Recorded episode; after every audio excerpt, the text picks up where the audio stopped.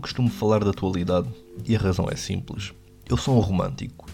Não no sentido dos filmes, em que ando aos beijos na praia, danço com uma rosa na boca e faço amor que nem um maluco, mas sim no sentido em que quero que este projeto seja interno. Que seja algo que daqui a 10, 20, 50 anos alguém ouça e não precise ter que apanhar referências que não tem. Então tente evitar ao máximo falar da atualidade.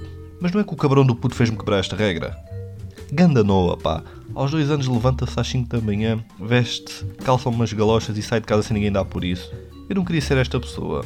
Mas este puto no futuro vai ser daqueles que depois de uma one night stand vai sair sem o deitar por ele. Este é daqueles que se nota logo que vai ser player.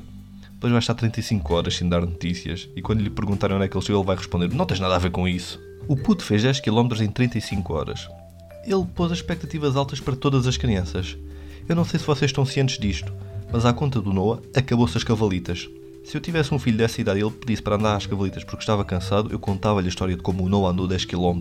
Descalço. O puto perdeu as galochas e andou descalço durante 10 km. Ser mais Noah, menos preguiçoso. Outra coisa que vai acontecer, as galochas vão começar a estar na moda outra vez. Não sei quem é a companhia das galochas, mas seja quem for, deviam fazer edição Noah. Galochas para longas caminhadas. E a partir de que momento podemos dizer que foram aliens? Já houve a ideia que alguém o raptou, agora o que se fala é que o puto lá fez o percurso sozinho. Eu sou da opinião que devia ir alguém à televisão dizer que foram aliens. Eu não estou a dizer que acredito nisso, mas digo que devíamos pôr a hipótese em cima da mesa. O rapaz levantou-se e foi passear a cadela às 5 da manhã e aliens levaram-no numa nave, tiraram-lhe a roupa e meteram-lhe uma sonda espacial no rabo para estar o corpo humano. E sei o que vocês estão a pensar.